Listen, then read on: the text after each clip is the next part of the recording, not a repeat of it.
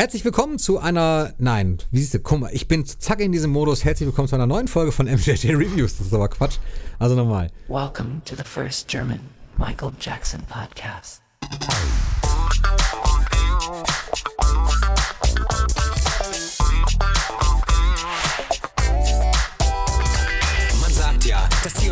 Uns degradieren, um dann die eigenen Probleme damit wegzukompensieren. Es ist schlimm, dass es so läuft und sich jedes zweite Mobbing... Herzlich willkommen zu einer neuen Folge des Michael Jackson Podcast. Heute ist Kai krank und ich sage die ersten Sätze. Das verwirrt mich ein wenig, weil ich das normalerweise nicht tue und dann immer nur sage Ja, hallo. Und dieses Mal sitzt mir aber gegenüber Jonas. Hallo Jonas. Ja, hallo. Heute sag ich mal ja, hallo. Genau. Und Jonas kennt ihr auch schon. Der äh, war nämlich schon mal in einer Folge, als ich dann wieder nicht konnte, war Jonas zu Gast. Und äh, Jonas ist auch nicht irgendjemand, der hat selbst einen YouTube-Kanal, äh, MJ Willemir. Ist das richtig? Das ist richtig, ja. Der heißt auch so genau, ne? Ja, genau. Und da geht's auch um Michael Jackson Sammlerstücke und ich gerade als ich ihn, also ich sehe ihn jetzt auch zum ersten Mal tatsächlich im Video und er mich auch, weil ich ja bei meinen Videos nicht mit Video bin, er schon. Und äh, habe gerade schon gesagt, ich, ich beneide ihn um seine Cheetah Maxi, die da hinter ihm hängt. Die sehe ich jetzt nämlich gerade. Die kennt man auch aus dem Video. Das war jetzt noch gar nicht so lange her. War das nicht gerade erst irgendwie? Ja, war jetzt vor zwei Wochen oder so, glaube ich. Das war eins der letzten Videos, die du hattest, ne? Ja. Hab Was so ist denn das nochmal für ein Ding? Wo, wo kommt die nochmal her? Ja, es ist eine UK-Schallplatte, äh, nur Promo, also nicht im kommerziellen Verkauf gewesen. Äh, halt als Promotion für die Ultimate Collector, wie heißt die? Ultimate Collection Box Richtig. von 2005, glaube ich. Genau, die. diese Longbox. Ja, genau die. Da sind leider keine Singles wirklich erschienen, aber halt die Cheetah mit diesem schönen Picture Sleeve als Promo-Single. Ist Eine meiner Lieblings-Cover-Artworks auf jeden Fall. Kann ich verstehen, ist auch ein Hammerteil irgendwie. Ich mag das auch total gerne. Das ist aber, ich kann es jetzt nur von Weitem so ein bisschen, aber ich glaube, das ist Billie Jean Outfit quasi, oder? Ist, Ja, äh, täuscht das jetzt ja gerade? ich glaube, das ist von der Victory Tour. Ich bin mir nicht ganz sicher, aber ich meine, ich hätte das mal gelesen, dass das Cover-Artwork ein Foto von der Victory Tour von Billie Jean enthält. Ja, sehr cool. Ich stehe sowieso, merke ich immer wieder, habe ich mit Kai auch schon mal als Thema gehabt, so ein bisschen, ich stehe immer wieder sehr auf diese UK-Cover. Ähm, und auf Japan auch tatsächlich. Insofern bist du da genau die richtige Adresse gerade für mich.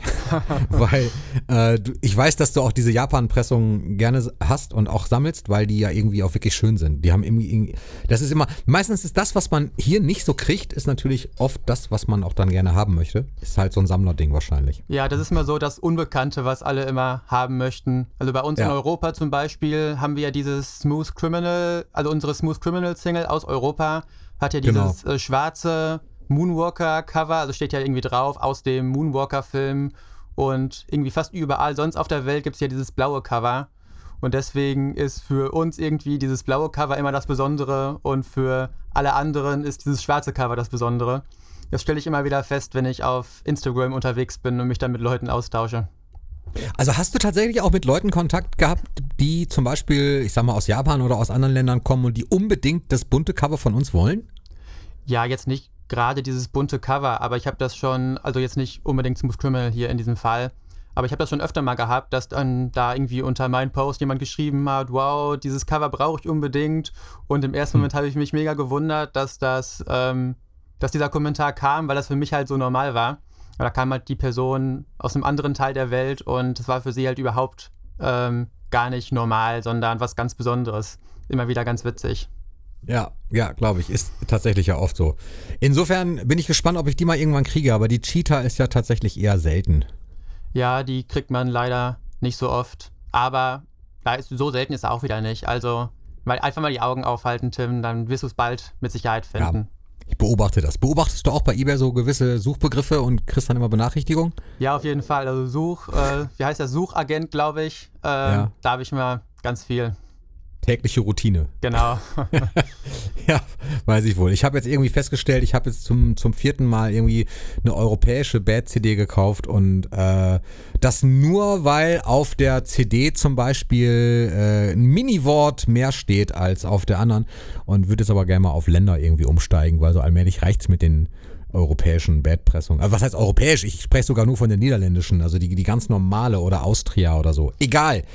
Ähm, Soll es ja auch gar nicht ausschließlich heute darum gehen. Wie gesagt, Kai ist krank und wir haben überlegt, was können wir stattdessen machen irgendwie. Und ähm, mir lag ein Thema irgendwie schon seit längerer Zeit so ein bisschen nahe. Das betrifft natürlich Michael Jackson, klar, es ist ja der Michael Jackson Podcast und ähm, da würde ich mich tatsächlich gerne mal mit dir austauschen, wie das eigentlich mit Michael als Mensch so aussieht. Also ich meine, gut, wir wissen eine ganze Menge, wir wissen, dass er äh, natürlich ja verschiedene Wohnorte hatte. Er hat erst in Havenhurst gewohnt, äh, also Encino, LA, bei, bei seinen Eltern quasi in dem Haus. Äh, wobei das anders ist, als wenn wir sagen, wir wohnen bei unseren Eltern im Haus. Das ist, glaube ich, ein größeres Anwesen schon. Ähm, dann kam Neverland natürlich und ganz zuletzt kam dann nochmal Hol Holmby Hills, glaube ich, äh, LA, wo er dann das Haus zur Miete bewohnt hat. Oder was heißt zur Miete? Aber ich glaube, er hat es klingt auch merkwürdig, zur Miete bewohnt. Aber ich glaube, er hat es nicht gekauft, oder? Bin mir nicht sicher. Das weiß ich nicht. Ich weiß es auch nicht. Hat er nicht Müssen schon wir mal jetzt mal irgendwo in Brunei oder so gewohnt? In Auch. irgendeinem arabischen Fürstentum oder so? Ja, da war auch was, genau. So Bahrain. Aber dann, Ja, Ba- aber Bahrain, hauptsächlich. Ich Bahrain, ja. Bahrain. Aber dann war hauptsächlich, glaube ich, wirklich, dass ähm, das Neverland da eine Rolle gespielt hat. Den Großteil der Zeit hat er ja, denke ich, auf Neverland dann schon verbracht, zumindest das, was ihn dann so ähm, in Fan-Augen auch populärer gemacht hat, beziehungsweise wo man dann hingepilgert ist und jetzt auch nach seinem Tod vielleicht hin. Aber was war Michael eigentlich für ein Privatmensch? Und ich habe mir das, ich äh, beobachte das jetzt ja schon so ein bisschen länger und ich hatte eine ganz, also meine Fanphasen sind sehr unterschiedlich. Ich hatte eine ganz, ganz, ganz extreme Phase, die war, als ich dann selber, äh, ich sag mal, boah, 12, 13 war. Das war so Bad-Zeit quasi.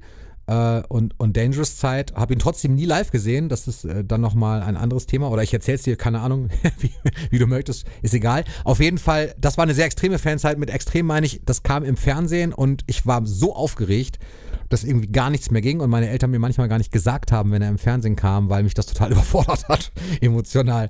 Und ähm, dann irgendwie man sich auch gefragt hat, was ist er eigentlich für ein Mensch? Und wenn dann man sowas gelesen hat, wie er ist so einsam, hat man sich immer gewünscht, ja, aber er könnte mich ja kennenlernen und ich wäre dann quasi echt ein guter Freund. So, glaubst du, dass er Zeit seines Lebens tatsächlich echte, wahre Freunde auch hatte? Ja, das ist eine Frage, die ich mich, äh, die ich mir selber auch schon sehr oft gestellt habe. Das heißt ja immer, er sei so dicke gewesen mit äh, Liz Taylor, aber es ist ja auch nicht ganz klar, ob das wirklich so war oder ob das nicht auch eher so eine medienwirksame Freundschaft war. Er ist da ja irgendwie bei ihrem Geburtstag dann mal aufgetreten, hat ja dieses Elizabeth, I Love You gesungen und ähm, da wirkt es eigentlich schon so, als wären das halt echte Emotionen, die dabei sind und so weiter. Aber man hört ja auch immer wieder, dass sie, wenn sie irgendwie zusammen irgendwo hingegangen sind, erwartet hat, dass er dann auch teuren Schmuck für sie gekauft hat. Äh, hast du es auch schon mal ja, gehört? Stimmt schon. Ja, habe ich auch schon mal gehört, das ist richtig. Äh, also es ist ja auf jeden Fall, gerade wenn das zwei so extrem bekannte Persönlichkeiten sind, die befreundet sind, stellt man sich da ja automatisch die Frage, ob das eine echte Freundschaft ist oder ob das halt nur, ich sag mal, ein ein Marketing-Gag ist. Ähm, aber ich, ich glaube eigentlich schon, dass die beiden äh, eine echte Freundschaft miteinander hatten. Ähm, Gerade weil sie ja auch so ein bisschen nur dasselbe Schicksal teilen. Ne? So die Kinderstars, die im Rampenlicht aufgewachsen sind. Was ist dein Eindruck? Doch, ich glaube schon. Also das, was man so gesehen hat, es war ja, Liz Taylor ist ja, wo du das sagst, war ja äh, tatsächlich ganz, also eigentlich fast immer mit ihm auch zusammen, wenn sie das äh, einrichten konnte. Ich weiß, dass sie zum Beispiel bei den Prozessen immer hinter ihm gestanden hat, dass sie als äh, die ersten Anschuldigungen mal irgendwann kamen wegen ähm, einem Kindesmissbrauch während der Dangerous Tour, ist, ist sie sofort zu ihm gereist. Ähm, es gibt ja auch diese, diese Private Home Movies.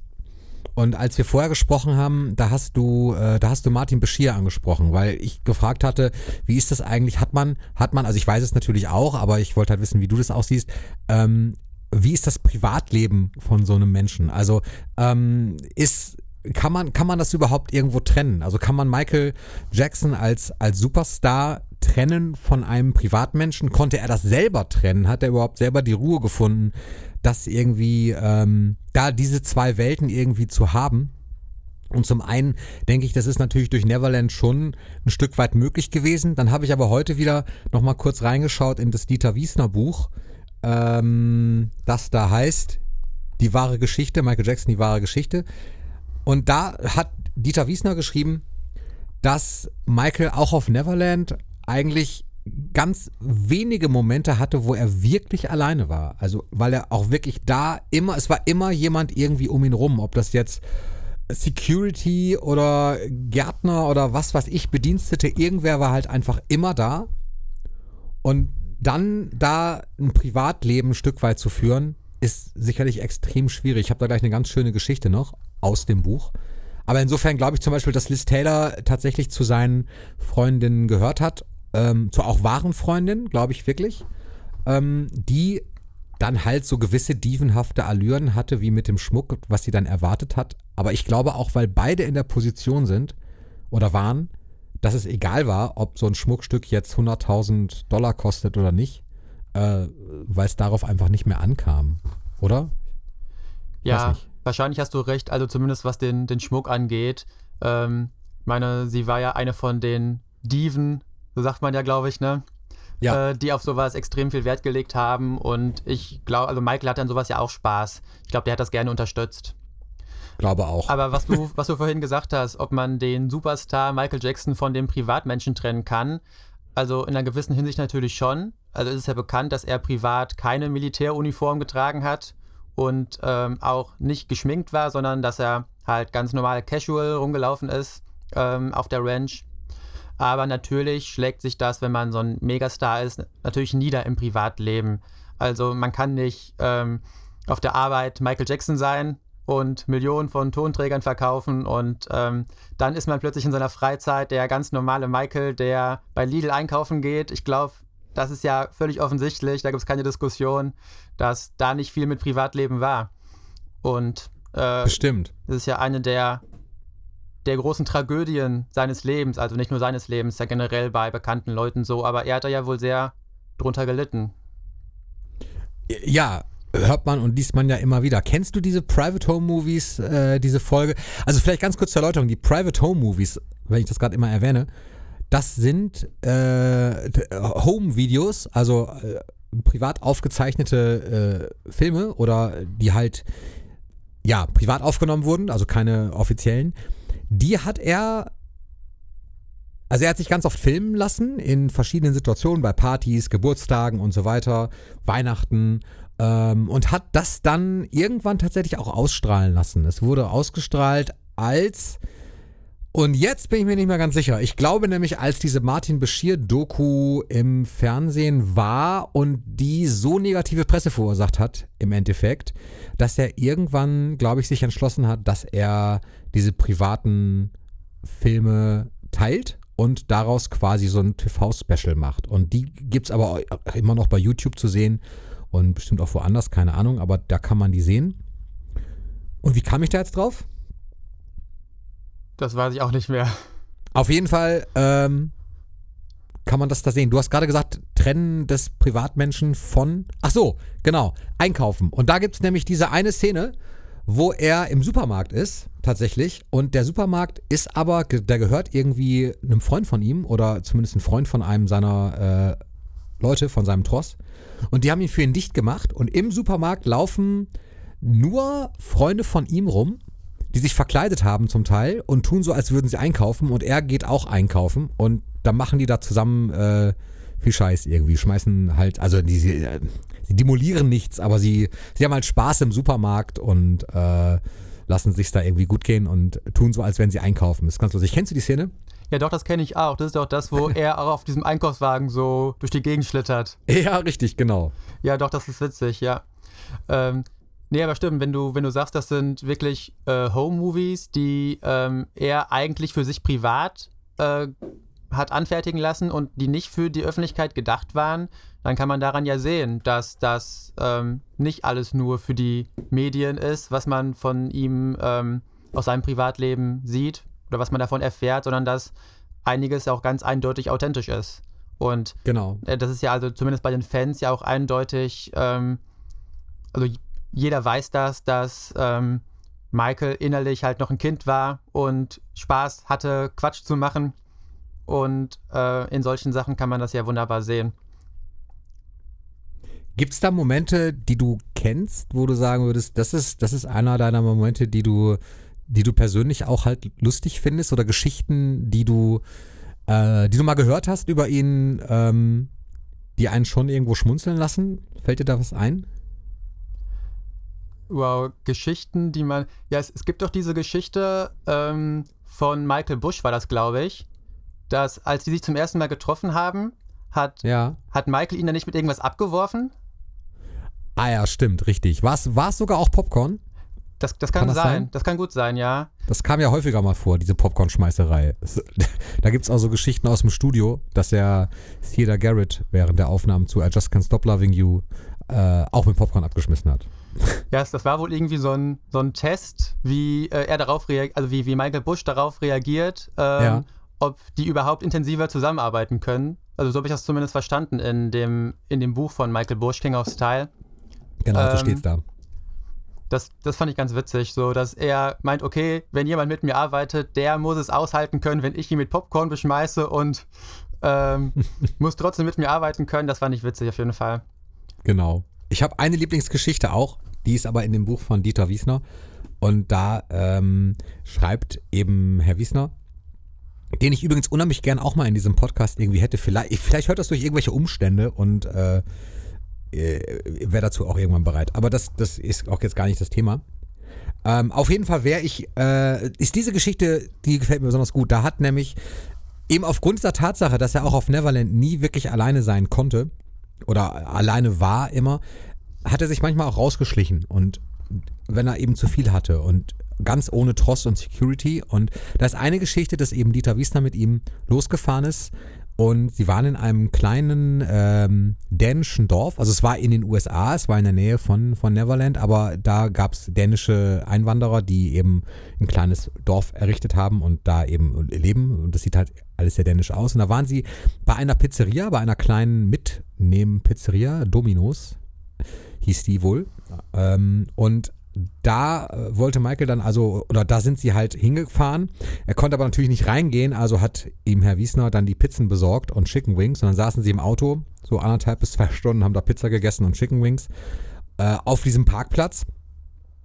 Und äh, er hat immer versucht, dass er, dass, äh, dass er Michael überzeugt, dass er halt sich nicht zeigt und halt nicht gesehen wird, weil sie halt nur zu zweit unterwegs sind und die Reihenfolge immer gleich wäre. Er wird erkannt, die Leute schreien Michael, Michael, Michael und ab da wird es irgendwann unkontrollierbar, vor allem wenn man dann halt zu zweit ist.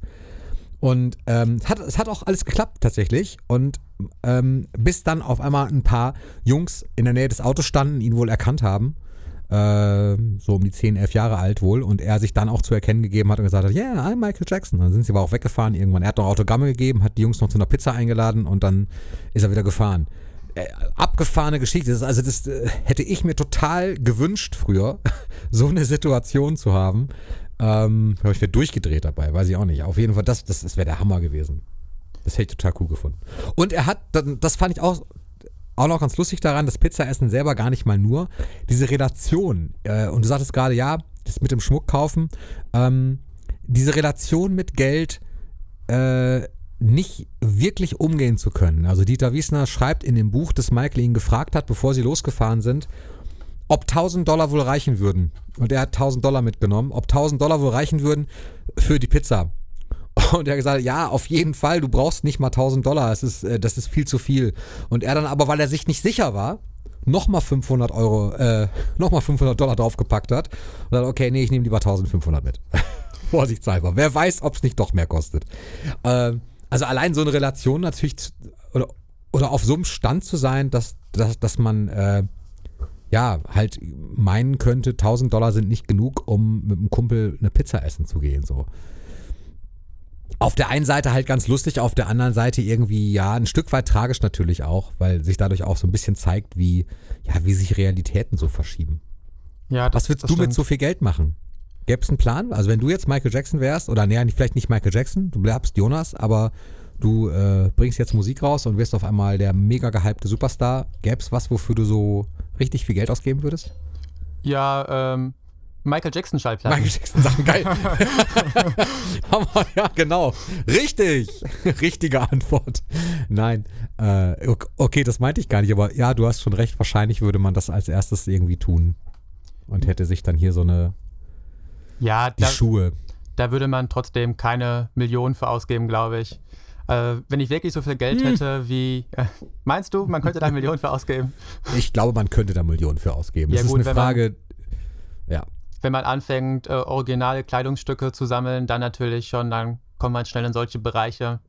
Ähm, da hast du schon recht. Nee, äh, ich denke mal trotzdem, äh, wenn ich jetzt so viel Geld hätte wie äh, Michael Jackson, ähm, was macht man dann? Man kann Immobilien kaufen, man kann irgendwie in- investieren, aber naja, dann hat man am Ende noch mehr Geld und weiß immer noch nicht, was man damit machen kann. Ich kann das schon verstehen, wenn man irgendwann anfängt, seinen eigenen Freizeitpark bei sich zu Hause zu errichten und so. Ich würde genau das, glaube ich, tun. Ja, ich, ich könnte mir das auf jeden Fall auch vorstellen. Ich hätte Spaß daran, immer morgens aufzustehen und erstmal eine Runde Riesenrad zu fahren. Das würde mir gefallen. Obwohl Riesenrad wäre nicht so gut. Ich habe Höhenangst. Vielleicht lieber Karussell. Bist du gerne in Freizeitparks auch? Ja, schon. Jetzt nicht so oft, aber bei mir in der Nähe ist der Moviepark, da war ich schon ein paar Mal. Okay. Wollte ich gerade fragen, welchen, welchen Park bevorzugst du? Was, was für einen Park findest du gut? Ja, also erstmal ist bei Freizeitparks ja immer so die Sache, dass wenn man halt am Wochenende oder so da ist, dass es halt völlig überlaufen ist und man halt stundenlang anstehen muss und das ist dann ziemlich nervig.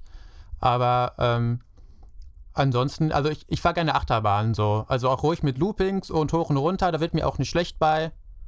Ähm, das mache ich ganz gerne. Okay. Habe ich früher gerne gemacht. Kann ich irgendwie nicht mehr so wirklich. Aber ich freue, ich, ich fahre gerne. Äh, und das würde ich mir nämlich auch bauen. Ich glaube, das hatte Michael nämlich auch nicht auf Neverland. Ich würde mir so ein so ein Dark Ride bauen. Also ich meine jetzt nicht so eine, so eine dunkle Achterbahn, sondern diese Rides, die, äh, wo, du, wo du in so einer Kapsel durchfährst oder in so einem Boot und links und rechts sind so Animatronics und die bewegen sich dann und ähm, erzählen irgendwie eine Geschichte. Also im Disneyland ist sowas zum Beispiel äh, Small World. Ich stehe sehr auf Disneyland auch. Ähm, oder im, ich weiß nicht, kennst du Efteling? Warst du mal in Efteling? Nee. Sehr cool. Die haben auch sehr coole Dark Rides, also so mit Tausend und eine Nacht und so. Und dann sind wieder so eine Geschichte erzählt und man fährt da so durch. Ich glaube, sowas hatte er auch gar nicht. Ja, er hatte, glaube ich, schon mehr so die, die Basics, sag ich mal so. Ja, Aber was als Einzelperson ja schon nicht schlecht ist, wenn man sowas in seinem Garten hat, finde ich. ja, definitiv. Wobei das Wort Garten im, äh, äh, in Bezug Ja. zu Neverland auch ähm, ein, ein dehnbarer Begriff ist, glaube ich. Ja, im Prinzip ist es doch sein, sein Garten, oder? Also man sagt ja Haus und Garten, so Ja. hat, hat halt einen sehr großen Garten. Das stimmt. Richtig.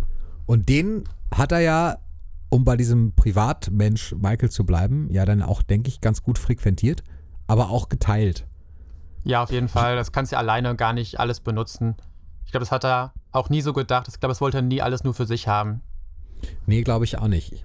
Also insofern ist der Privatmensch Michael ja immer irgendwie jemand, der halt doch wenig Momente vielleicht hat, in denen er wirklich für sich ist, sondern diese privaten Momente auch immer noch wieder mit Menschen geteilt hat. Also ganz vielen Kindern, ich weiß, dass, dass ganz viel auf Neverland auch äh, gebaut und gemacht wurde, um eben kranke Kinder zum Beispiel oder Familien aus, aus benachteiligten Familien äh, irgendwie zu unterstützen oder denen einen Moment zu geben, der irgendwie halt auch schön ist, denen eine Auszeit zu geben und äh, auch irgendwo ein Stück weit bewundernswert dann wieder, wenn man sich vorstellt, okay, jemand, der sowieso im Licht der Öffentlichkeit steht, teilt dann diese privaten Momente auch nochmal äh, ein Stück weit auf und hört auch da nicht auf, irgendwo ähm, das zu teilen, was er eben so macht.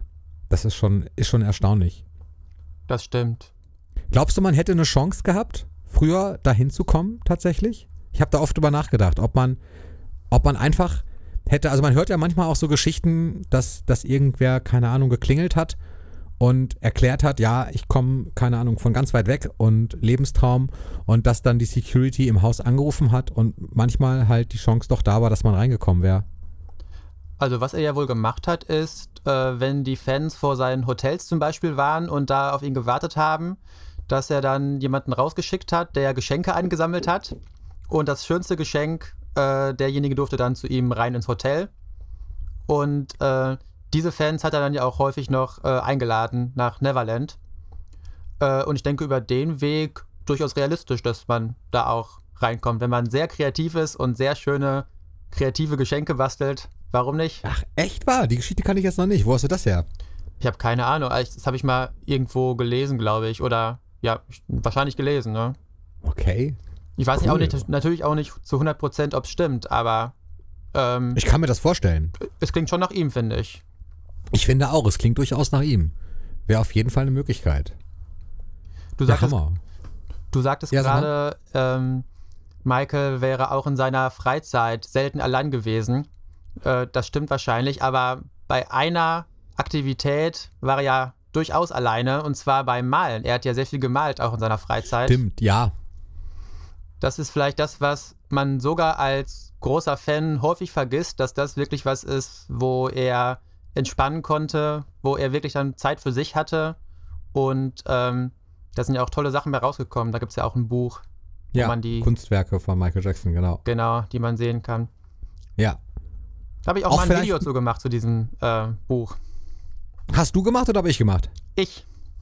Du, okay. Ich bin mir nicht sicher, ich könnte sein, dass ich auch mal irgendwann eins gemacht habe. Ich habe das Buch habe ich auf jeden Fall. Ähm, vielleicht, oder habe ich das sogar gekauft, weil du das Video gemacht hast? Das kann sogar auch sein.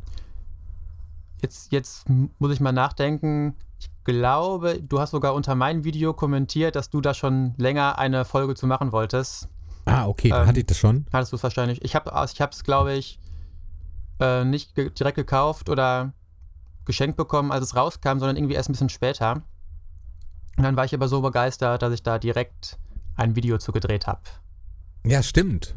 Richtig, ich erinnere mich. So war das tatsächlich. Ja, ein tolles Buch auf jeden Fall und so unerwartet, wirklich. Also man hat, ich wusste wohl, dass ähm, er gezeichnet hat, weil man in dem History Booklet auch Zeichnungen sieht, die ähm, von ihm halt signiert sind und da bin ich schon von ausgegangen, dass er es auch selbst gezeichnet hat. Und dann ist in Moonwalk selber also in seiner Autobiografie ist vorne ja auch dieses, dieses eine äh, Bild, dieses Selbstbildnis mit äh, ihm, also ne, wo er seinen Hut festhält auf der ersten Seite quasi. Das hat er ja auch gezeichnet. Und das ist auch das Titelbild des Buches, glaube ich. Sogar dieses, äh, diese Moonwalk-Skizze. Dann aber in so einem Farbe, in Farbe, ich glaube in so, in so Pastelltönen irgendwie. Ähm, und dann habe ich nochmal Bücher von ihm gesehen, oder äh, Bücher gesehen, Quatsch, äh, Bilder von ihm in echt gesehen. In äh, Groningen war eine Ausstellung von, wie heißt er? J- äh, Chris Julian Dittmer, da war ich auch. Ja, da warst du auch. Ja, da, das war Okay. ich auch. Da war doch dieses Bild von dem Zeppelin, glaube ich, ne? Richtig, Ja. Ganz genau. Und da habe ich auch den Ausstellungskatalog mir mitgenommen. Da ist es, glaube ich, auch nochmal drin. Kann gut sein. Die war aber und da- in, äh, in Gronau, nicht in Groningen. Gronau. Ja, nicht Groningen, du hast recht. Gronau, so war's. Danke für die Korrektur, das stimmt, das war Gronau. Das war auch eine, im Rock- und Pop-Museum. Genau. Da bin In ich so extra Extraraum. hingefahren mit der S-Bahn. Äh, Wahnsinnig lang gebraucht dahin. Aber äh, wollte ich unbedingt angucken. Das war es Ja. auch echt wert. Wahnsinn, was für große Sammlungen manche Leute haben. Dass man da wirklich so eine Ausstellung machen kann, wo ein Teil der Sammlung gezeigt wird. Das ist ja absurd eigentlich. Ja, genau. Ein Teil der Sammlung nämlich. Hat- Ich glaube, er hat wirklich Exponate ausgewählt dafür und hat Ja. den Rest irgendwie sogar eingelagert. Steht, glaube ich, in diesem Ausstellungskatalog. Hast du den auch mitgenommen, diesen Ausstellungskatalog? Nee. Aber den gibt es, glaube ich, noch online zu kaufen. Bestimmt. Ja, das kann gut sein. Ja, stimmt, richtig. Von Dittmar. Verdammte Axt, da sagst du was. Das war auch echt eine coole Sammlung. Und da bin ich, glaube ich, das erste Mal so richtig drauf aufmerksam geworden, dass er eben auch gemalt hat. Und er hatte ja auch einen, ähm, einen künstlerischen Kollegen, mit dem er das gemacht hat, mit dem er ein Atelier hatte Ja. oder auch ein Studio hatte. Ja, der hatte so einen, so einen Doppelnamen. Ne? Ich überlege gerade schon die ganze Zeit, seitdem wir darüber reden, wie der nochmal hieß. Und äh, das Buch selber heißt Michael, Kunstwerk von Michael Jackson, die unbekannte Seite eines Weltstars. Und der künstlerische Kollege ist Sir Brett Livingstone Strong. Livingstone Das ist Strong, der Name. genau. Und der ist ja selber äh, Künstler und die haben zusammen eben ein Atelier gehabt. Und hatten da ja auch durchaus vielfältige Pläne beziehungsweise Projekte laufen. Und das ist aber nie zu Lebzeiten so richtig, also bei Michael auf jeden Fall nicht, so richtig äh, rausgekommen, dieses Hobby. Also wohl, dass er mal selber Artworks gemacht hat oder auch Dinge gezeichnet hat, aber eben nicht. Ja, um damit äh, Profit zu machen oder das zu kommerzialisieren, sondern einfach eben, weil es sein Hobby war. Ja, obwohl äh, in diesem Buch steht, glaube ich, drin, dass er auch schon vorhatte, auch damit Geld zu verdienen. Also er wollte, glaube ich, auch schon, dass die, also Ja. ich fange nochmal anders an. Es wird irgendwie häufig so dargestellt oder so gesehen, als wäre das wirklich nur für ihn privat gewesen und ihm das vielleicht sogar peinlich gewesen wäre, dass jemand anderes das sieht. Aber tatsächlich ist es wohl so, dass er das er doch auch auf, Profession, auf professionellem Niveau betrieben hat und da auch gerne noch eine weitere Karriere als ähm, bildender Künstler äh, noch gehabt hätte. Also es gab, glaube ich, sogar in diesem Buch eine Passage, wo drin stand, dass er nach der This Is It Tour sich nur noch der Malerei widmen wollte. Vielleicht ist das auch übertrieben, aber es ging schon in die Richtung in dem Buch. Also vielleicht sogar doch mehr Ja, als ein Hobby okay. für ihn. So gesehen. Auf jeden Fall äh, erstaunlich, was für Fähigkeiten, weil ich hätte wohl, wohl geglaubt, dass er zeichnen kann, aber das, das geht ja schon wirklich äh, darüber hinaus, übers, man kann halt ein bisschen zeichnen. Also es war ja, es ist ja schon wirklich eine extrem künstlerische Ader, die er da hatte. Aber er war ja sowieso vielseitig interessiert. Insofern hört man auch immer wieder, also sowohl literarisch, ähm, es gibt ja auch den Gedichtband von ihm, eigentlich ein Künstler durch und durch, wenn man das mal so nimmt. Dancing the Dream ist ja auch zu Lebzeiten erschienen, schon zu Dangerous Zeiten, glaube ich, war das irgendwie das erste Mal. Ja, Und dann wurde es ja auch nochmal neu verlegt danach, irgendwann nach seinem Tod. Und ähm, wobei ich tatsächlich mit den Gedichten selber immer nicht so wahnsinnig viel anfangen konnte. Ich glaube, das, das drückt schon das aus, was er gefühlt hat und was er auch fühlt. Also fühlte, aber ähm, das war jetzt nie so wirklich mein, äh, mein Lieblingsbereich, glaube ich, von ihm. Aber gut, man kann ja auch, man muss ja nicht alles mögen unbedingt. Ich habe das bis heute nicht ganz gelesen. Also Ja. ich, ich habe das Buch. Ich glaube sogar die, die erste Auflage aus den 90ern. Mhm. Auf Englisch auch. Äh, also auf Deutsch finde ich jetzt auch Quatsch, das übersetzt zu haben. Ähm, ich habe es nie ganz gelesen. Vielleicht auch, weil mich das dann nicht so gefesselt hat, wie ich gedacht hätte. Aber ich muss es, glaube ich, nochmal komplett lesen. Ich habe es aber auch nie komplett Ähm, gelesen. Was mich,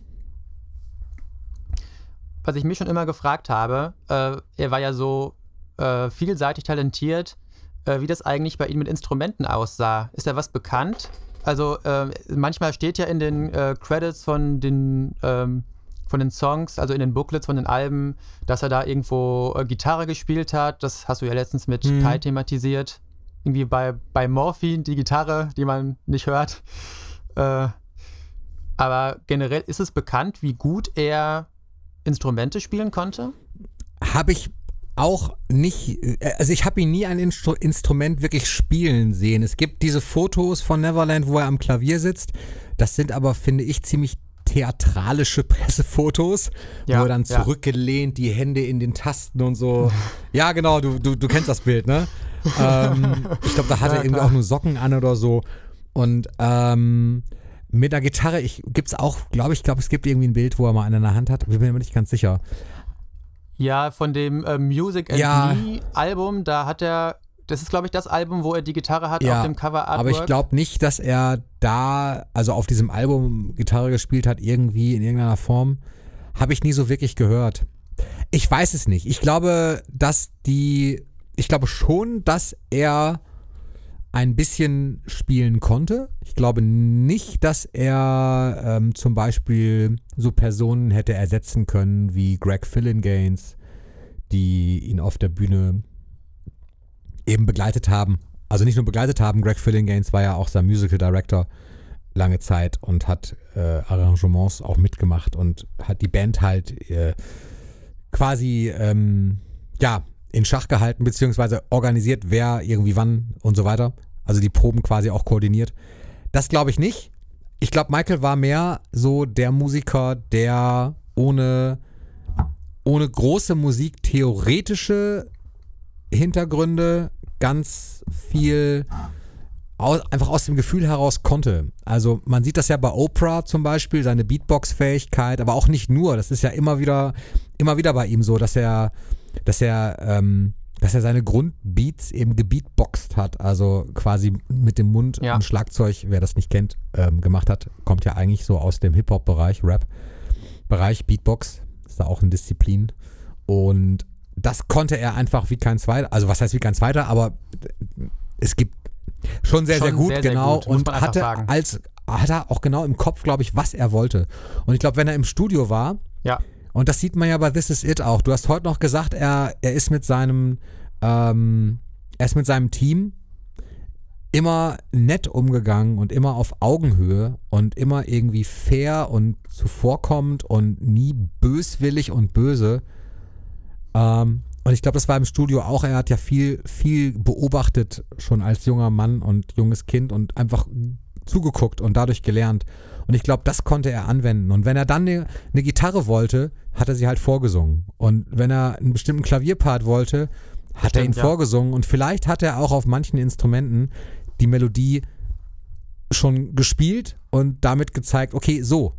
Und äh, vielleicht wurden daraus dann wieder Demos und ähm, alles ging so seinen Weg. Aber ich glaube nicht, dass er, dass er auf der Bühne jetzt gespielt hätte wie, ähm, ja, wie seine Musiker.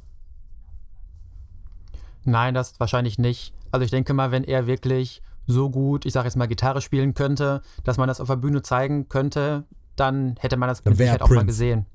Ähm, ja, genau. ähm, ja, das, was du sagst, das, das stimmt schon. Also ich glaube, er hat sehr viel dann auch im Studio was vorgesungen, was die Instrumente dann nachspielen sollten. Ähm, was ja auch die beste Variante ist, wenn man gerade ähm, das im Ohr hat und das den Studiomusikern vermitteln möchte. Ich denke mal, das ist ja das Beste, was man machen kann, wenn man das einfach vorsingt. Ähm, trotzdem, das ist, ich denke da wirklich oft drüber nach, äh, wie gut er Instrumente spielen konnte. Ich hoffe, dass da irgendwann mal irgendwie Videos auftauchen, wo man sieht, wie er zu Hause äh, am Klavier wirklich ähm, Beatles-Songs seinen Kindern vorspielt. Das, das fände ich so toll, das, das mal zu sehen. Ja, ich glaube, das werden wir aber nicht, nicht sehen. Also ich, ich glaube, sowas gibt es auch wirklich nicht. Es würde mich wundern, wenn sowas mal rauskäme. Es gibt ja schon, also was er ja schon gemacht hat, dass er singend auch durch die Gegend gegangen ist. Ähm, und Ja. da gibt es so etliche äh, Beispiele, wie er dann auch durch die Gegend gegangen ist und dabei zum Beispiel Smile gesungen hat oder so. Das, ne? Ja, daran habe ich genau. jetzt auch direkt gedacht. Ähm, und das, da waren ja seine Kinder auch schon da. Ich glaube, dass er ihnen schon, schon so einiges vorgesungen hat. Aber Instrumente, ich glaube, das wüssten wir mittlerweile. Oder? Ja, ja, ich, ich kann mir einfach nicht vorstellen, dass er das nicht irgendwie konnte. Äh, zumindest ein bisschen. Bisschen bestimmt. Ähm, ein bisschen bestimmt. Wie gesagt, das, also offiziell natürlich sowieso nicht, aber wenn da mal irgendwann was kommt, ähm, geleakt oder von irgendeiner Putzfrau mitgefilmt oder so äh, und das dann auf YouTube landet, ich, da bin ich auf jeden Fall der Erste, der sich das anguckt. Das, ja. ja, wer weiß. Glaub, wie gesagt, ich, ich glaube es nicht, dass dass da wirklich Material gibt, weil das, glaube ich, aufs Studio beschränkt ist. Apropos auf Studio, aufs Studio beschränkt, hast du mitgekriegt, Bruce Swedin ist gestorben. Ja, habe ich mitbekommen. Er war ja wohl auch schwer krank. Zuletzt habe ich schon gelesen, dass es ihm sehr schlecht ging. Das habe ich nicht mitbekommen. Was Jetzt er, weißt er du das? verstorben. Ich weiß nicht, das weiß ich nicht mehr, nein. Kann sein, dass er Krebs hatte. Er war halt nun auch schon Ja. 86. Äh, aber ich hatte tatsächlich, also ich habe ein paar, auf Instagram folge ich auch ein paar Menschen, die da in der Szene sehr tief drinstecken und ähm, Leiter von Fanclubs sind oder so und äh, die posten halt sowas immer sofort, wenn ähm, das bekannt wird, weil das ein Familienmitglied äh, des Betroffenen irgendwie teilt. Und da habe ich schon letzte Woche dann gelesen, dass es ihm wohl sehr schlecht ginge. Und als dann jetzt die Nachricht kam, dass er halt verstorben ist, war es dann halt leider nicht mehr überraschend. Aber natürlich trotzdem ähm, erwischt einer es doch relativ hart. Ich meine, er war nun mal jemand, ähm, einer von den Personen, die am dichtesten mit Michael im Studio zusammengearbeitet haben. Und ohne ihn würde die Musik nicht so klingen, wie sie klingt, auf jeden Fall. Da können wir uns, glaube ich, äh, einig sein. Denke ich schon. Vielleicht kurz zur Info, äh, auch für die nicht Die Hard-Fans hier, ähm, wer Bruce Swedin war. Bruce Swedin, muss ich kurz, dass ich nichts Falsches sage, Toningenieur, trifft es das? Das Ja, kann das man so sagen. Also der Toningenieur, der, der bei, ähm, ab wann war er mit dabei? War er bei Thriller auch schon mit dabei? Thriller of the World? Bin mir nicht sicher. Auf jeden Fall Bad, ganz klar. Bad auf jeden Fall. Ich glaube auch schon Das- Thriller. Das, lässt sich heraus. ja Finden wir es herausfinden. heraus. Das müsste doch, da gucke ich, da bemühe ich mich jetzt aber mal im Internet, ob man da äh, nicht direkt was findet. Aber auf jeden Fall war er auf Bad der Toningenieur und auch bei Dangerous. Und bei, Hist bei History bin ich mir jetzt Genau. nicht ganz sicher, aber ich meine auch, auch da könnte das durchaus sein. Also auf jeden Fall eine ganz wichtige Person ähm, für Michael, weil er eben da, ja, wie du gerade sagtest, nicht unmaßgeblich am Sound wirklich auch mitgemacht hat. Nee, ich vertrödel jetzt nicht die Zeit mit, mit Google-Suche. Ich habe versucht, aber so schnell bin, war ich dann doch nicht. Aber auf jeden Fall, ja, das, ja, genau, das trifft dann, dann irgendwie schon natürlich auch ein Stück weit. Ähm, auch wenn er halt 86 war, ist es ja immer irgendwie traurig. Aber es war so das, das Letzte, was eben als, als ja, News jetzt nochmal äh, quasi reingekommen ist und was im Internet eben so die Runde gemacht hat. Hast du was rausgefunden? Ich bin gerade noch dabei. Ich habe gerade Thriller-Album gegoogelt und da, gibt es einen Abschnitt zu Besetzung. Ähm, und das, die Liste ist leider sehr lang. Das geht das leider nicht mal so eben. Ah, hier wird er nicht erwähnt, aber das heißt nicht, dass er nicht dabei war. Vielleicht sind das da auch nur die Musiker. Er war ja schließlich nur, nur, das, das war nicht so gemeint. Er war der Mann am Mischpult, der sich um die Technik gekümmert hat. Äh, an, mit Sicherheit eine der wichtigsten Jobs ich lese hier gerade, er hat Den, ohne die Technik Ich lese hier gerade, er hat ähm, Thriller anscheinend, aber auch tatsächlich, er war auf Bad of the Wall und Thriller auf jeden Fall auch dabei. Also auf sogar auf Off the Wall war er schon der. Ja, das hatte ich tatsächlich auch, auch im Kopf, dass er wirklich von Ja. Anfang an dabei war. Ich habe jetzt tatsächlich an dem Tag, an dem ich das erfahren habe, ähm, zufällig das Booklet von History in der Hand gehabt und da habe ich geguckt, Mhm. ob er da auch dabei war. Und dann, ja, er wurde da erwähnt, aber natürlich, das ist mir dann eingefallen, hat History auch noch die CD 1, wo die ganzen Ja. alten Songs drauf sind. Das heißt, ich bin da leider nicht draus schlau geworden, ob ähm, er bei History auch an Songs beteiligt war. Aber mit Sicherheit an sowas wie Come Together natürlich, weil das ja schon zu Bad-Zeiten produziert Ja. wurde. Da wird er da Genau. dabei gewesen sein.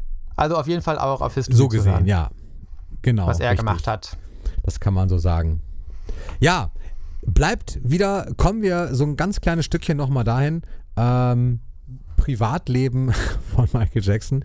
Wir haben es ja im Prinzip auch so gut wie abgehandelt, ähm, weil man nicht so ganz, ganz viel erfährt. Ich möchte an der Stelle doch nochmal kurz empfehlen, tatsächlich auch für diejenigen, die das hören, äh, zwei Bücher, wobei bei dem einen bin ich mir immer nicht so ganz sicher. Es, bei dem einen schon, also das Buch von Dieter Wiesner ähm, kann ich wirklich empfehlen, mag ich persönlich einfach gerne. Ich ähm, finde auch, mh, dass, ähm, dass das nicht irgendwie reißerisch geschrieben ist und auf Profit ausgelegt ist, sondern äh, wirklich ein, ein tolles, schönes Buch ist, was für Fans sehr lesenswert ist. Da mögen andere anderer Meinung sein. Ich, ich sehe das irgendwie schon so. Und dann gibt es noch von Bill Whitfield und Javen Beard, das sind äh, Bodyguards von Michael, äh, das Buch Remember the Time. Das ist so ein bisschen, ja, das ist so zweischneidig. Die einen sagen, ja, komisch, dass die auf einmal dann aus der äh, Versenkung kommen und dann Geschichten erzählen, äh, die irgendwie, wo sie gar nicht so lange bei ihm waren eigentlich, denn die, die waren nicht ewig bei ihm Bodyguards, aber eine gewisse Zeit. Ähm, ein Stück weit vor seinem Tod halt noch irgendwie. Und äh, ich finde das Buch aber trotzdem interessant. Ich lese sowas tatsächlich sehr gerne. Ähm, da erfährt man sicherlich auch so ein paar kleine Anekdoten, wenn so sie denn wahr sind. Das weiß ich nicht. Also bei Dieter Wiesner äh, gehe ich davon aus, dass sie wahr sind. Bei den Bodyguards bin ich mir nicht sicher. Und dann habe ich gerade noch ein Buch gelesen, ähm, was von einem Neverland-Verwalter äh, geschrieben wurde. Von jemandem, der ganz kurz Neverland geleitet hat. Durch einen ganz komischen Zufall. Weil er ihn irgendwie, bei, äh, irgendwie im Studio kennengelernt hat durch einen Cousin, der dann wiederum bei ihm auf, auf dem Album von Michael irgendwie pfeifen sollte, weil er niemanden hatte, der, der, der pfeifen konnte und äh, ihn dann irgendwie kennengelernt hat und dann auf einmal diesen, diesen Posten hatte, Neverland-Verwalter zu sein für eine gewisse Zeit, bis er dann wieder ausgebotet worden ist. Allerdings nicht von Michael, sondern von einem Mitarbeiter, der irgendwie da auch der Verwalter mal war oder so. Äh, skurrile Geschichte. Auf jeden Fall sind da auch so ein paar Anekdoten drin und wenn die wahr sind, äh, auch ganz interessant. Auch nicht reißerisch, einfach nur interessant. Weiß ich nicht. Äh, du musstest gerade so ein bisschen lächeln, weil du das Buch nicht kennst oder weil du da auch schon Geschichten drüber gehört hast? Ähm, nee, ich habe da noch keine Geschichten drüber gehört. Ich fand ich jetzt aber irgendwie Okay. witzig. Ja, der, der sollte pfeifen. Äh, Ach so, ja, stimmt, das ist merkwürdig. Das ist schon sehr Ja, das war skurril. wohl irgendwie nach, äh, wohl nach der Invincible irgendwie oder, oder währenddessen, ich bin mir nicht ganz sicher. Auf jeden Fall, irgendwo war er im Studio und dann gab es einen Song, wo halt gepfiffen werden sollte und, und es konnte im Studio irgendwie keiner und dann hatte irgendwie der, irgendein Studiomitarbeiter gesagt, ja, aber hier mein, mein Cousin, so, der, der kann pfeifen. Und dann wurde er irgendwie angerufen und hat das anscheinend gemacht. Also wenn diese Geschichte stimmt. Vielleicht weiß das jemand auch wirklich genauer, ob diese, ob diese Bücher ähm, wirklich empfehlenswert sind und schreibt es mir mal in die Kommentare, denn ich möchte in der nächsten Zeit irgendwann auch mal so eine kleine Bücherfolge machen und da wäre es natürlich interessant, ob jemand mehr weiß und Hintergrundinfos hat und dazu so ein bisschen was erzählen kann. Ja, so ist das, ganz genau. Ich würde das Privatleben von Michael Jackson trotzdem noch nicht ganz abschließen. Äh, du hast gerade schon einmal erwähnt, dass ich, als wir schon vor der Aufnahme gesprochen haben, den äh, Martin Bashir äh, erwähnt Stimmt. habe. Äh, das ist ja so die einzige, das einzige Szenario, wo Michael wirklich mal Kameras zu sich nach Hause geholt hat, um ihn da in seiner einigermaßen natürlichen äh, häuslichen Ja, so ein bisschen Umgebung nach Zoo jetzt, aber, ne? In einer natürlichen Umgebung. Nein, aber ich weiß, was du meinst. Das ist, ja, klar, ist richtig. Mhm. Wobei Oprah auch. Oprah, äh, wobei das ja auch sehr inszeniert war, das, das hatte doch ein. Ja, das, das ist schon Ja, stimmt, war was inszeniert. anderes. Und bei, bei, ja, schon was anderes. Ist ja mehr so auf Interviewbasis Ja. gewesen. Ähm, und bei Martin Bashir, also die Doku, die ist ja ganz schlimm, da hat man dem Michael ja ganz übel mitgespielt. Äh, aber das lassen wir jetzt mal außer Acht. Ähm, da gibt es ja trotzdem so Szenen, wo er dann auf Bäume Ja. klettert. Und wo er in so kleinen Autos durch die Gegend fährt und da scheinbar mega viel Spaß hat.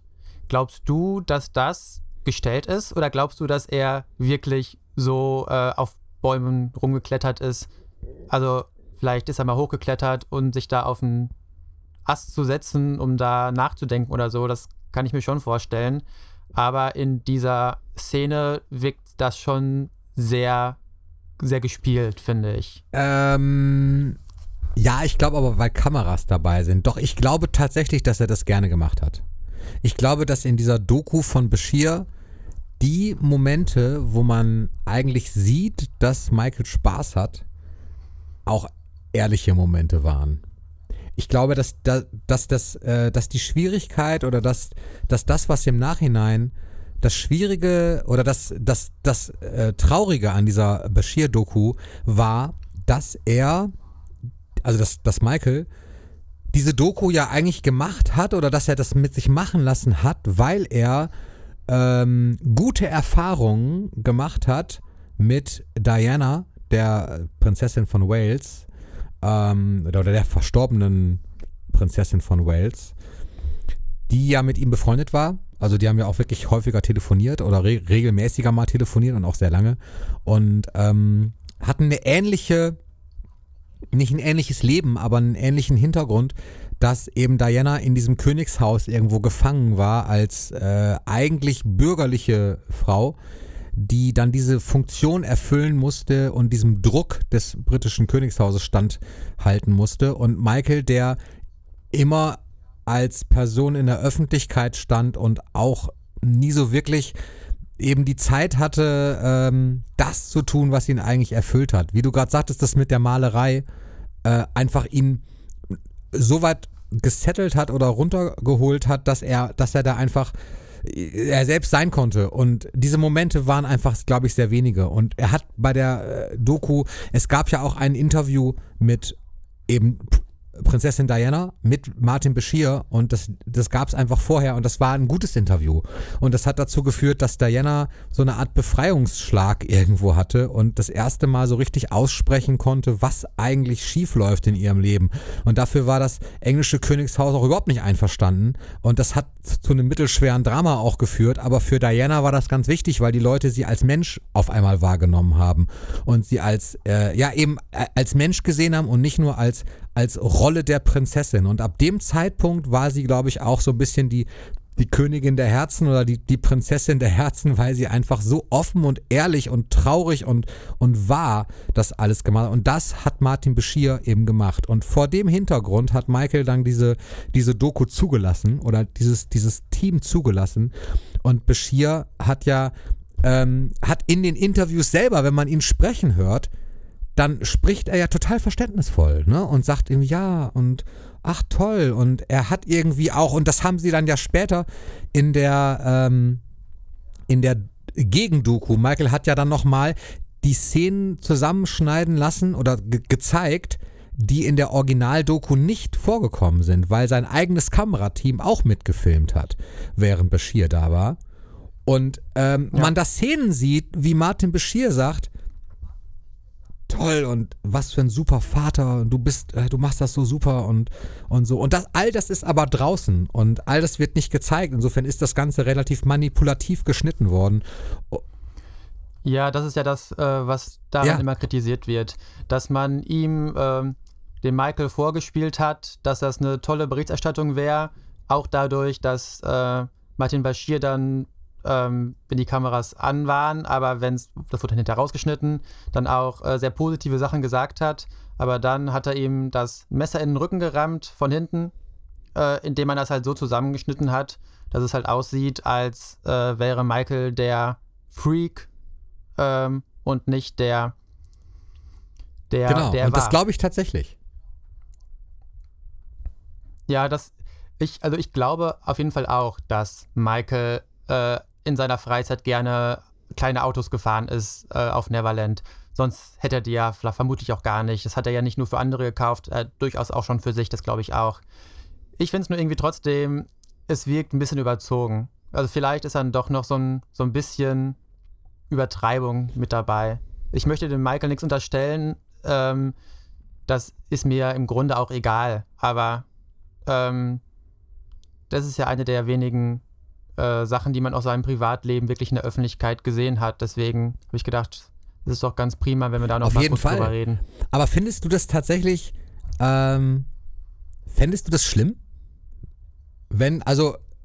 Wenn das, äh, nee, wenn das nicht wenn es gestellt wäre, wär, sondern wenn er tatsächlich Oder so, so überschwänglich halt wäre, wenn er äh, auf Bäume klettert, in den Autos fährt und ähm, halt so, so lebt?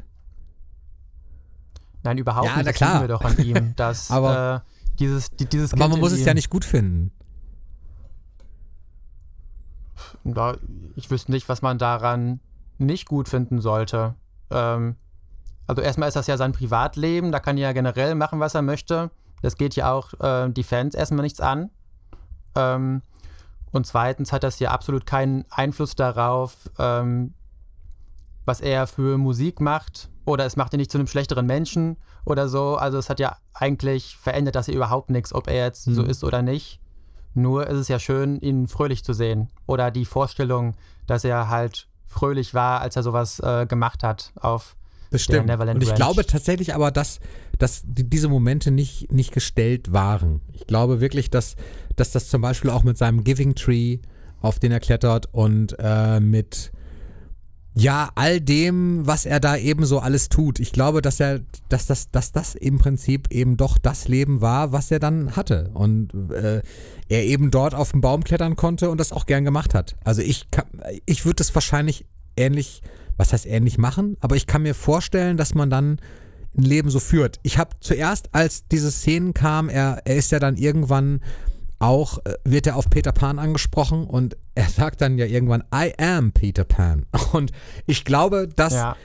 dass das oft missverstanden wird, ein Stück weit, weil äh, dann Kritiker natürlich auch sagen, ja, guck mal, der ist doch total irre, der hält sich wirklich für Peter Pan und er sagt, er ist Peter Pan. Ich glaube, das, das, das, das wird falsch verstanden, aber ist auch nur meine Meinung. Ich glaube, dass das einfach bedeutet, dass er sich natürlich identifiziert mit Peter Pan und aber eben diese, diese Charaktereigenschaften, die für ihn Peter Pan ausmachen, nämlich egal ob man jetzt 30, 40, 50 ist oder 10 Jahre alt, ähm, man einfach gewisse Dinge müssen nicht an ein Alter gekoppelt sein. Also ich sag zum Beispiel, ich würde jetzt nicht von mir behaupten, ich bin Peter Pan, ähm, weil ich Dinge an Peter Pan auch gar nicht mag, manche. Aber ähm, ich sag zum Beispiel so Sätze wie, ein Weihnachten ohne Spielzeug ist für mich kein richtiges Weihnachten. Und damit meine ich nicht, dass ich Spielzeug verschenke, sondern dass ich Spielzeug bekomme. äh, also ähm, ein Stück weit. Und dann wird immer gern so gesagt, ja, das, das Kind im Manne. Ich weiß nicht, warum ist das ein Rechtfertigungsding? Ich glaube, das ist für manche ist das, ist das schwer nachzuvollziehen und dann muss man irgendwie, ab einem bestimmten Alter muss man ganz ernsthaft sein und darf sich dann nur Bücher über, äh, über Politiker, autobiografische Politikerbücher wünschen. Das war jetzt übertrieben natürlich, aber trotzdem, ich glaube, das ist gar nicht so, so, so entscheidend, solange man damit glücklich ist und er hat, er hat ja keinem damit geschadet. Also warum soll er das nicht machen? Das, ne, dass das Richtig, ein Stück genau. weit auch auf einer Kindheit basiert, die, die einfach das nicht zugelassen hat und jeder damit anders umgeht. Es gibt ja noch mehr Kinderstars und die leben nicht alle so. Und auch nicht jeder normale Mensch könnte so leben, wenn seine Kindheit nicht gut gelaufen ist, sondern meistens geht das Leben dann ja anders weiter. Aber auch das ist dann einfach seine, ja, wie du sagtest gerade, das ist so seine Privatsphäre auch irgendwie. Und wenn er, wenn ihn das halt glücklich macht und er so leben kann, dann war das einfach der Lebensstil. Ja, und das ähm, ist auch dann schön zu sehen, ähm, dass er da so viel Spaß hatte auf der Ranch. Ähm, und was die Medien daraus gemacht haben, steht natürlich auf einem anderen Papier, aber dass das nicht viel mit der Realität zu tun haben muss, wie da berichtet wird, ist ja sowieso völlig klar. Genau, meistens ist das ja wirklich so.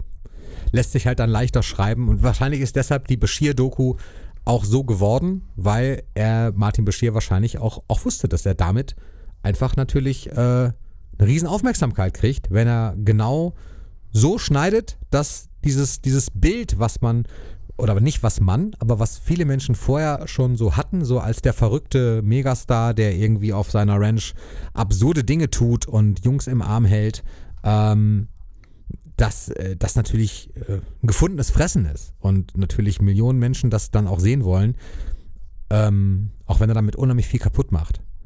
Und ja, ich glaube, das, das kann man nicht mit normalen Maßstäben messen. Man kann auch nicht mit normalen Maßstäben messen, wer dann bei ihm zum Beispiel zu Gast war. Wenn er jetzt Kinder zu Gast hätte, die hatte, die, die halt krank waren oder die, die er einfach so zu Gast hatte, ähm, glaube ich auch tatsächlich, aber das wäre wieder ein extra Thema. Aber ich, ich glaube auch da, dass, dass das wirklich tatsächlich völlig harmlos war. Ist, ist meine, ich war nie dabei, ist auch meine persönliche Meinung, aber ähm, ich, ich glaube, also ich halte nicht, ja. nichts von diesen Vorwürfen und man war, also ich, ich persönlich war, ich, ich, das muss ich ehrlich sagen, ich, ich war nie äh, ein Fan, der un, völlig, völlig blind immer gesagt hat, auf gar keinen Fall stimmt das. Ich war schon irgendwann skeptisch und habe auch irgendwann dachte ich, ey, sag mal, okay, wenn da jetzt echt auch was dran ist, so wie bei den letzten Vorwürfen, ne, dieses, dieses, äh, hieß es Leaving Neverland? Ähm, ja. Na klar beschäftigt einen das, aber ab einem gewissen Punkt. Ja, natürlich. Also das lässt mich auch nicht kalt, aber ab, ab einem bestimmten Punkt, wo man dann eben auch selber mal recherchiert und auch immer mehr Dinge zutage kommen, äh, war es dann für mich doch irgendwie, für mich selber so weit in, in Frieden und so weit klar, dass, dass es, ja. Ich glaube, dass, dass sein Lied Childhood unheimlich viel darüber aussagt, was er eigentlich war und wie man ihn zu verstehen hat. Ähm, das sagt für mich eigentlich so alles. Und ich glaube, so hat er auch wirklich getickt. Und so war dann auch sein Privatleben. Auch wieder nur eine Vermutung, ich war ja nie dabei. Auch wenn ich das gern mal gewesen wäre. Du ja, hast was Neues ich, rausgefunden. Ich, äh, nee, ich habe nichts rausgefunden, aber also ich möchte jetzt auch gar nicht mehr viel Nein, zu diesem Thema genau. sagen. Genau. Ähm, aber vielleicht noch, äh, es gibt auch in dieser Bashir-Doku ja diese Szene, wo er mit diesem Jungen ja, genau, äh, Händchen hält, sag ich ja. mal. Genau. Und da spricht Bashir ihn ja darauf an, und sagt, ja, das ist ja irgendwie jetzt aber nicht Mhm. angemessen. Und man sieht einfach, wie Michael ihn anguckt und das einfach überhaupt Ja. nicht versteht. Der, also das, ich habe das mir die Szene schon häufiger jetzt nochmal angeguckt, als dieses äh, Leaving Ja. Neverland da kam. Und das ist wirklich so, ihm entgleisen die Gesichtszüge und er versteht das einfach nicht, was Ja. der meint. Und ähm, das ist das eine. Und das andere ist, ähm, dass wir über Michaels Privatleben, über diese äh, Bashir-Doku jetzt auf dieses Thema gekommen sind, sagt ja eigentlich schon alles Ja. über diese Doku aus.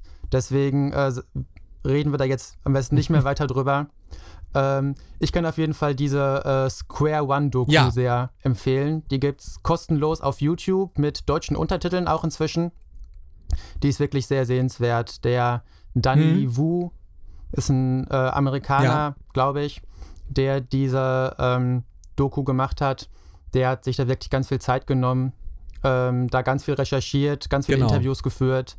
Und die gibt es inzwischen auch, glaube ich, auf äh, Netflix oder Amazon Prime oder so Ich glaube Prime. zum Stream, auch mit, auch mit deutschen Untertiteln. Also wirklich klare Empfehlung, Genau. sich das mal Absolut anzugucken. sehenswert. Ja. Sehr kurzweilig. Und wirklich sehenswert, weil genau die Dinge, die man eben ähm, nur sehr einseitig berichtet bekommen hat, dann doch mal in so ein, in so ein gewisses rechtes Licht gerückt werden. Und äh, das, ja, absolut. Ich bin auch immer noch sehr gespannt darauf. Ich warte noch auf die, auf die Doku, die fertiggestellt werden soll von, äh, heißt der, äh, wie spricht das aus? Er, er heißt nicht Ty, ne? Taj? Jackson? Ich habe keine Ahnung, das habe ich mich schon immer Ich mal glaube gefragt, Taj, der ausspricht. Neffe von Michael, der ja auch bei Street Ja, T äh, früher genau. gesungen hat. Genau. Ähm, und der, der sitzt ja auch schon länger an der Doku. Das war auch ein Crowdfunding-Projekt, an dem man sich beteiligen konnte. Und die ist aber im Gange und man hört zwischendurch immer mal wieder von ihm, dass es, äh, dass es nicht eingeschlafen ist, aber er ist halt noch bei der Arbeit und macht es halt irgendwie privat.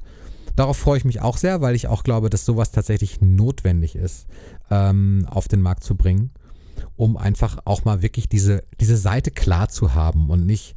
Ähm, und insofern ist es gut, dass du gerade sagtest, lass uns mal gar nicht so lange mehr über, über die Bashir-Doku sprechen, ähm, weil da hast du Genau. völlig recht mit, sehe ich ganz genauso. Interessant waren für uns ja erstmal auch wirklich jetzt heute nur die, die Episoden daraus, die eben einen relativ objektiven Blick auf sein Privatleben nochmal äh, werfen konnten und alles andere, ja, Genau. eben, wie wir es gesagt haben, halt so geschnitten war und das auch nicht weiter publik dann unbedingt gemacht werden muss, weil es halt belanglos irgendwo ist. Es ist auch nicht mehr als dann Yellow Press letztendlich. Genau. Ja. Also da freue ich mich auch nochmal drauf auf die Doku und Square One auf jeden Fall. Habe ich auch gesehen, fand ich auch super, habe ich auch schon mehreren Freunden empfohlen, die eben genau diese Frage gestellt haben mal, äh, was ich denn eigentlich davon halte. Und dann habe ich auch häufig mal auf Square One verwiesen. Genau, Ja. das habe ich, hab ich auch schon gemacht. Ich habe die auch zweimal gesehen, ganz am Anfang, als sie rauskamen. Und dann, als die deutschen Untertitel kamen, habe ich sie nochmal mit deutschen Untertiteln geguckt, weil ich dachte, vielleicht habe ich doch irgendwie nicht alles verstanden. Ähm, ich gucke jetzt nicht so viel auf Englisch. Äh, dann habe ich sie nochmal gesehen. Ähm, ja, wirklich, wirklich gut. bleibt mir quasi, wir kommen, glaube ich, so langsam zum Ende. Ähm, und ich habe noch eine, eine, eine Frage an dich tatsächlich. Und das, das darf auch heute die Kommentarfrage sein, wobei du auch gerne noch eine Frage äh, an, an, an die Hörerschaft stellen darfst, wenn du auch eine hast. Aber meine Frage wäre heute, und die geht zuerst an dich, was hättest du gerne mal, wenn du die Chance gehabt hättest, mit Michael gemacht? Also wobei, womit hättest du gern mit Michael mal Zeit verbracht? Ähm, wo wärst du gern dabei gewesen in seinem Leben? Was hättest du gern mit ihm mal geteilt für Momente? Schwierige Frage. Ja, das ist jetzt, ist jetzt natürlich eine sehr schwierige Frage. Ähm, jetzt sowas aus seinem Privatleben, das ist jetzt sogar noch schwieriger. Nö, musst nicht. wenn Also ich mir jetzt einfach, ja, ganz genau. dürfte- Also wenn du sagen würdest, okay, du darfst, einen- du darfst einen Tag mit Michael Jackson verbringen und du darfst bestimmen, äh, was ihr macht. Ja, also was mi- mich würde super interessieren, so seine, wenn, wenn er einen Song geschrieben hat, wie das da ablief. So, sag ich mal. Das würde mich richtig interessieren. Das wäre jetzt allerdings jetzt nicht sowas, was ich jetzt sagen würde, wenn ich jetzt einen Tag mit Michael Jackson verbringen dürfte, würde ich mir diese Sache auswählen und mit ihm den ganzen Tag rumsitzen und er schreibt irgendwas an sein Notizbuch. Das fände ich jetzt nicht so schön.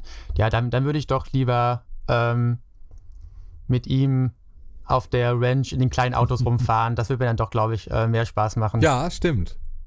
Neverland würde ich auch noch mal gerne sehen. Aber es ist eine, das ist eine sehr gute Frage. Das ist eine schwierige Frage. Man müsste sich dann irgendwie entscheiden. Glaubst du, dass. Nee, ich glaub's nicht. Also glaubst du, dass Neverland nochmal für uns irgendwann zugänglich sein könnte? Angeblich blockieren das ja irgendwie die Nachbarn Ja, es oder spielt so, ganz ne? viel eine Rolle. Da ist letztendlich die Infrastruktur ist nicht gegeben, um die Besuchermassen zu be bewältigen zu können. Also du, du, du, du wirst keine Verkehrsstruktur schaffen können, so ohne weiteres, damit das möglich ist. Und die Nachbarn sind da, glaube ich, auch gegen, was man ein Stück weit verstehen kann, wenn du natürlich da wohnst oder da eine Schule ist. Da ist ja auch, glaube ich, eine Grundschule gegenüber oder Klar. so, oder war zumindest immer mal früher. Ähm, ist natürlich auch so eine Geschichte, wenn du da so ein Graceland draus machst wie Elvis. Ist das ja immer so ein Ja, das ist ja, das wäre ja ein absoluter Traum, dass man da hingehen könnte als Fan, das besuchen könnte, aber ich glaube es auch Wirst nicht. du irgendwann noch mal das hätten hinfahren? sie schon gemacht. Planst du das? Äh, also ich, eigentlich plane ich es nicht. Ich, ich glaube, das würde mir nicht wirklich was bringen, da ähm, hinzufahren. Es sei denn, ich bin, also ich vielleicht, wenn ich da jetzt in Kalifornien irgendwie schon bin, dann würde ich da vielleicht hinfahren. Aber ähm, jetzt nicht extra dafür nach Amerika fliegen, das Ich kann schon. ich mir nicht vorstellen. eigentlich. Doch, ich muss es irgendwann tun, das weiß ich. Das ist irgendwann tatsächlich. Okay, Ich, ich muss ja. einmal vor diesen Toren wenigstens gewesen sein. Vielleicht mache ich es doch auch mal. Irgendwann machen wir da so ein. Dieser. Kanal wird irgendwann einfach größer, so, und dann, und dann wird's eine, dann gibt's quasi so eine Redaktionsfahrt dahin. Dann, ähm, dann fahren Sehr wir da alle hin, Idee. dann, äh, dann packen wir Kai ein noch. Du fährst auch noch irgendwie mit. Dann habe ich ja immer noch vor, Was ähm, machen wir genau? Jenny, wenn du das jetzt gerade auch hörst, zufällig, da, äh, dann bist du natürlich auch mit dabei. Aber du warst, glaube ich, auch schon mal dabei. Äh, da, zumindest, ich glaube schon. Und äh, vielleicht hat Jenny auch irgendwann Lust auf, auf eine Folge hier und dann äh, bin ich ganz gespannt auf die Geschichten auch nochmal von Malibu. Ich weiß nicht, kennst du Malibu, Jenny? Facebook und so? Äh, ja, also ich habe Nee, noch nie mit ihr geschrieben oder so, aber ich habe schon mal gesehen, dass sie kommentiert hat unter irgendwas, beziehungsweise ihre Beiträge gesehen.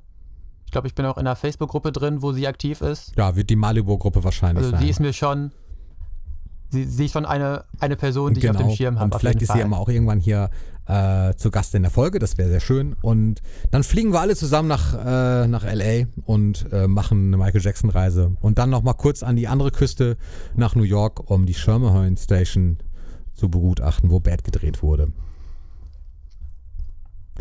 Das cool. machen wir. sobald Corona vorbei ist. So, also bleibt meine äh. Zuhörerfrage heute. Was für einen Tag würdet ihr gerne mit Michael verbringen? Ja. Hast du auch noch eine Frage? Okay, Nö, die finde ich gut. Da schließe ich mich an. dann machen wir das so. Wunderbar. Also wir halten fest, wir fliegen alle nach New York und nach LA und wer dabei sein will, der schreibt es in die Kommentare und meldet sich für diese kleine, aber feine Gruppenreise hier an. So, das war's von mir heute und von Jonas. Es sei denn, Jonas hat noch was ganz Wichtiges. Äh, nein, ich habe auch nichts was Wichtiges. Unwichtiges. Ja. Aber Tim, Tim, du musst jetzt noch die ganzen Social-Media-Sachen vorlesen. Ich bin überhaupt gar nicht in vorliest. Social Media. Wir sind bei, okay, wir sind bei, Oh nein. wir sind bei Instagram unter dem Namen at der MJ Podcast. Der okay, MJ cool. Podcast? Wir sind Ja. anscheinend bei Twitter. Das habe ich noch nie gesehen, aber auch da wird man uns irgendwie finden. Ja, ich glaube auch äh, der Okay. MJ-Podcast. Dann weiß ich, wir sind bei Facebook, da sind wir unter MJJ Reviews zu finden und bei YouTube haben wir einen eben solchen Kanal, auf dem ihr noch andere Videos sehen könnt, die äh, mit Michael Jacksons Sammlergegenständen zu tun haben. Außerdem hat Jonas einen Kanal, MJ Wilemir, den ich euch sehr ans Herz legen möchte. Auch bei Instagram solltet ihr ihm folgen, denn da kommen regelmäßig neue Outputs und alles, was er so äh, in der Collector-Welt aufgetan hat. Und das sind äh, coole Dinge, die ich selber gerne haben möchte und die er mir zum Teil auch zu Weihnachten schicken wird. Das hat er mir zumindest vor der Sendung schon verraten. Ich bin aber gespannt, was das sein wird.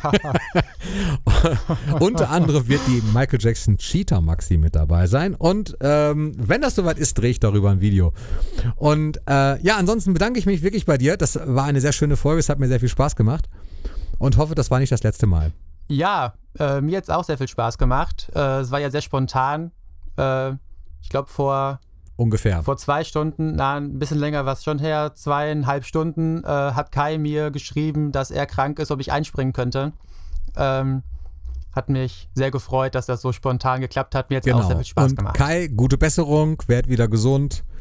Ähm, alles Gute dir und euch da draußen auch. Bleibt gesund. Bis nächstes Mal. Tschüss.